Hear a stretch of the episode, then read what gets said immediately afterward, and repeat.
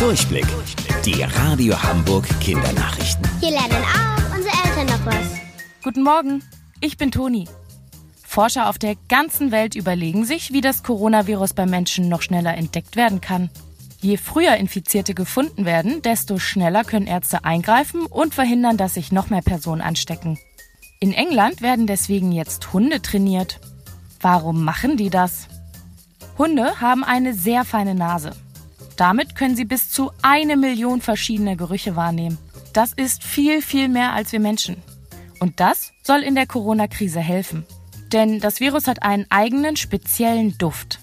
Wenn ein Mensch krank ist, atmet er den aus. Die Hunde werden jetzt darauf trainiert, ganz besonders auf den Corona-Geruch zu achten und ein Zeichen wie zum Beispiel Bellen zu geben, wenn sie ihn bemerken. Bis sie das richtig zuverlässig machen, dauert es aber noch ein bisschen. Ungefähr sechs Wochen lang müssen sie noch üben. Dann geht ihre Arbeit als Corona-Spürhund los. Der Frühling sorgt dafür, dass die Pflanzen wieder wachsen und draußen alles grün wird. Aber warum sind die alle ausgerechnet grün und nicht blau oder rot? Pflanzen stellen einen bestimmten Farbstoff her. Der hat einen komischen Namen, nämlich Chlorophyll. Und der ist eben grün. Blumen und Bäume machen das aber nicht, um hübscher auszusehen. Der Farbstoff hat eine viel wichtigere Aufgabe.